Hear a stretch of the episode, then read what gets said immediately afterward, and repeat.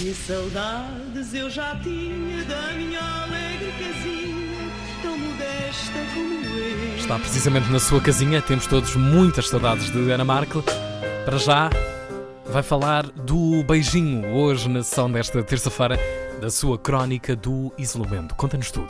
Ora, de maneiras que no domingo de Páscoa parece que uns quantos fiéis decidiram celebrar a quadra beijucando uma cruz. O vídeo do sucedido andou a circular nas redes sociais e imediatamente essas pessoas foram eh, crucificadas pela opinião pública. E não admira, não é? Em tempos de pandemia, até parece uma provocação às altas instâncias celestiais. É que não podemos pedir a Deus que nos proteja do vírus e depois encostar as beiças onde outros já andaram a roçá-las também, não é? Caramba, colaborem com o Senhor que ele anda cheio de trabalho.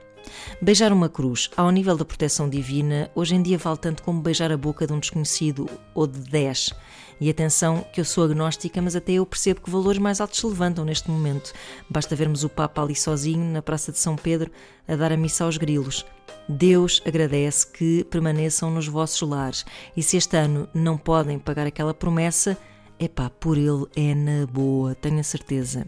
Quer dizer, certeza não tenho, por isso é que sou agnóstica, mas às vezes dou por mim a pedir proteção para mim e para os meus. Não sei bem a quem nem como. Confesso que não me revejo muito no sistema do sacrifício nem do branqueamento de pecados a troco das boas graças. Portanto, não devo ser merecedora de rigorosamente nada. Mas quando vejo esta malta que realmente acredita quebrar as regras do isolamento desta maneira, até sinto que estou a fazer um bom trabalho.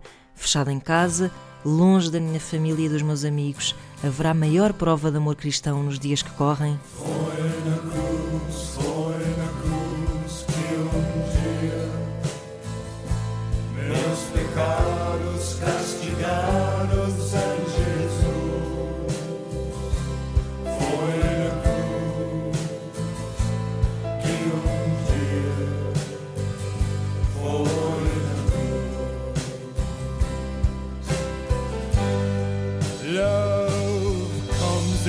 Knocking.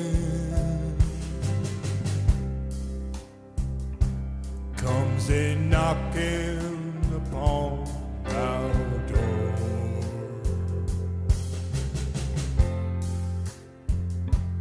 But you, you and me, love, we don't live there saudades eu já tinha da minha alegre casinha, tão modesta.